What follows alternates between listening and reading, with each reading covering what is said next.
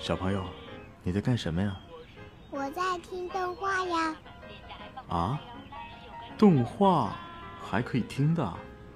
一万光年的哥哥姐姐们讲的超棒呢！一万光年动漫电台听得见的有声动画。这里是一万光年动漫电台，我是荣止。今天给大家带来的是《四月是你的谎言》漫评。相信大家都看过《四月是你的谎言》这部动漫。不知道其中哪个角色最让你印象深刻呢？是有马公生，还是宫元勋呢？那么就跟随荣止的脚步，走进《四月是你的谎言》这部青春之作吧。我们曾对季节赋予人类特有的联想，春夏秋冬循环往复，各有所指。夏季炽热而悠哉。秋季天高风远，却令人感怀；冬季冷峻沉静，那一轮暖阳却最令人期待。而春天，一年之时，更是寄托着我们太多微妙的情绪与思念。送走冰河消融、万物复苏的二月，又送走草木萌发的三月。四月到来的时候。几乎已是春天的尾巴了。我们一面感叹时间的消逝，一面狼狈地追逐着草长莺飞、缤纷的落英和仓皇逃走的青春岁月。如果说春天向来散发着蠢蠢欲动的生机，那么四月之春，却又突然增添了几分寂寞。樱花花期已过。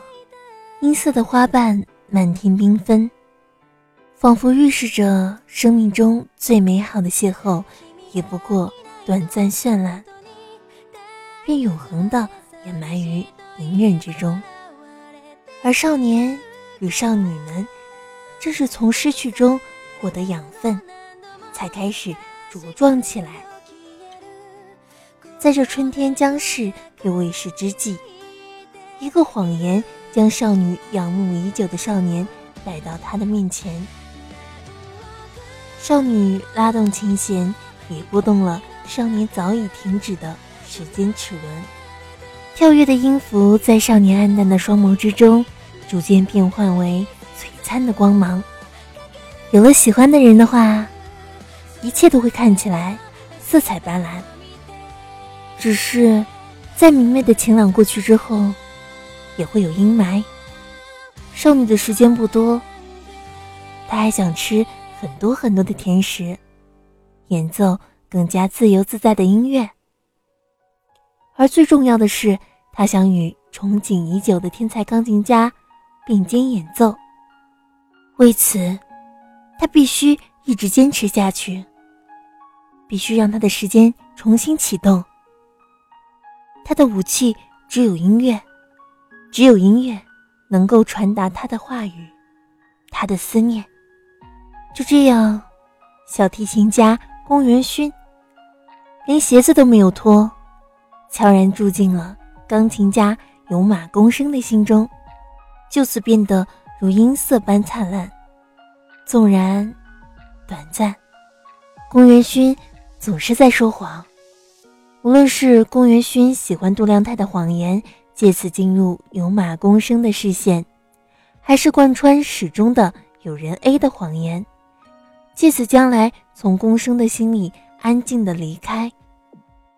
宫元勋总是在说谎，谎言就是他的一切。他其实并没有那么坚强，他度过了无数在病房中孤独的长夜，静脉注射。让血管壁变得脆弱，他的心毅然。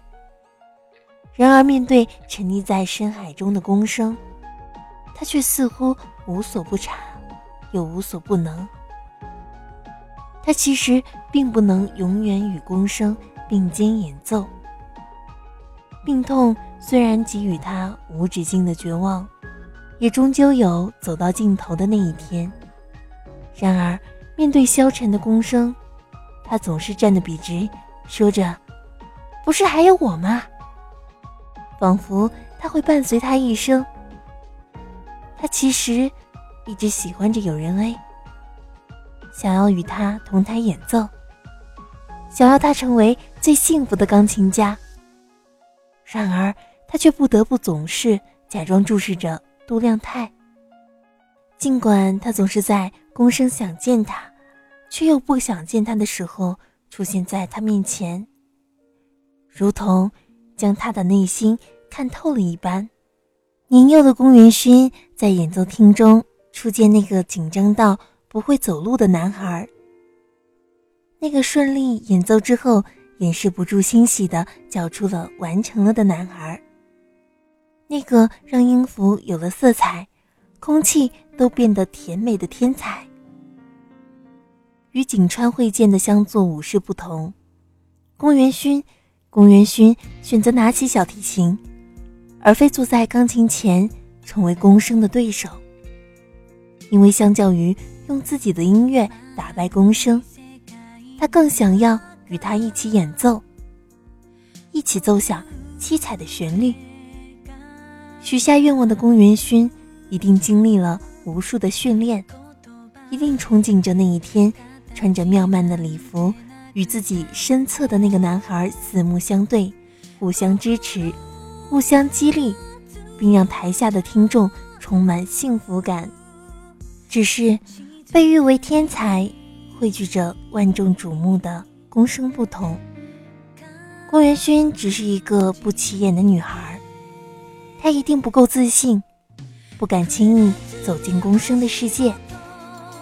他想，他还需要练习，他还需要走得更远，走得更好。有朝一日，一定能让宫生注意到他。然而，命运对他何其刻薄，何其残酷！璀璨的青春刚刚开始，病痛却接踵而至。察觉到父母的痛苦之后，宫元勋意识到病魔的非同小可。她是那样倔强的女孩，绝不肯在病榻上虚度青春时光。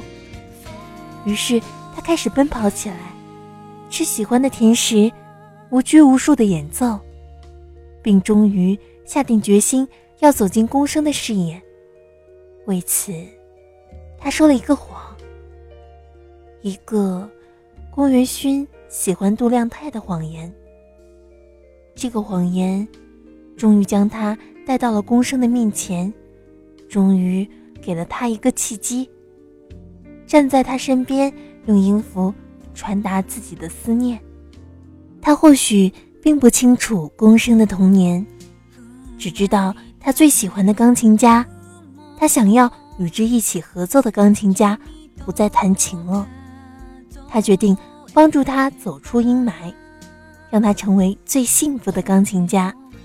为此，他还需要一点时间，还需要一些谎言。如我们所见，宫生走出了阴霾，不再杜撰母亲的恶意，放过了自己。这个少女让少年成长起来，宫生何尝不是同时拯救了宫元勋呢？病痛吞噬着少女的知觉，那傲人的双腿逐渐无法支撑她的站立，勋感觉到的绝望无人知晓。这样的重压之下。他也曾想过放弃。病房中那些灰暗的日子，便是证据。然而，宫声与萨的演奏，重新给予了他力量，呐喊着做最后的挣扎。故事的最终话，勋被推入手术室，宫生则在他生命的路口选择继续走下去。那首叙事曲之中。恢复往日神采，满脸幸福的宫元勋来到有马公生身边，来完成自己从小许下的愿望。那一瞬间，仿佛察觉到了宫元勋生命的走向。有马公生意识到，他再也无法见到那个拼命吃着甜食的女孩，再也无法见到那些放肆的奔跑和放肆的笑。再也无法见到那个一直都看透他的内心，将他从灰暗之中拯救出来的女孩了。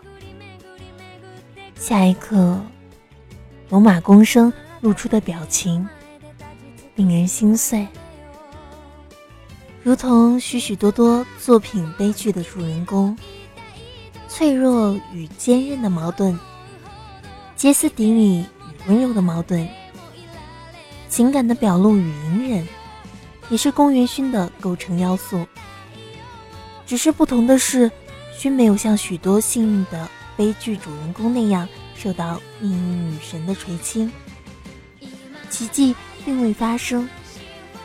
音乐、药物、手术，甚至是公生的思念，都没能把宫元勋从死神手中夺来。他的生命短暂。青春短暂，自由自在的音乐也短暂。属于自己的爱情，甚至没有开花就已经凋落。可是，宫元勋被打败了吗？病房里灰暗的日子，亦或是骤至的麻木，又或是刺骨的病痛，足以打败那个明亮的少女吗？或许，生命的终结。并非失败的标志，生命的终结也不应是悲剧的标签。如果选择在病痛中一蹶不振，如果选择在失去中寂寥余生，才是失败，才是悲剧。我宁愿相信四月是你的谎言不是一个悲剧，它只是向我们讲述了一个美丽的谎言。这个即将到来的四月，再也没有了宫元勋。可是，那个嬉笑怒骂、活泼机灵又美丽动人的小提琴家宫元勋，不是永远住在了龙马公生的心中吗？不是永远住在了我们心中吗？四月是你的谎言是一部优秀的作品，说它优秀。是因为伴随着故事主人公的成长，我们或多或少也能从中汲取某些养分，变得更加强大罢了。哭过、笑过，和角色一起体验青春的滋味，一起品尝失去，一起从失去之中重新振作。故事之外的我们，就仿佛同样度过了一生。仿佛经历了一段刻骨铭心的时光，而因此变得比之前的我们更加完整。回首过去，我们总是掩面。如果当初能够怎样怎样就好了。明明不知道修改过去的选择之后，故事会有怎样的发展，会不会更糟糕？可能并不会变得更好，只是。我们还是愿意做出这些假设，愿意去设想之后故事的走向，愿意让那些或浓或淡的遗憾在我们心中多划过几次，多停留几分。回过头，我们才会发现，我们能够做的似乎只剩下拼命的挣扎、谨慎的选择，然后淡然的面对失去。我们能够做的，便是从失去的种种之中，拼命去感受些什么，好让遗憾也产生意义，好让自己的人格更加完整。如果做不到，你的时间就将停止；做到了，你就成长。好了，今天的节目就到这里了，我是荣止。期待与你的下次相遇。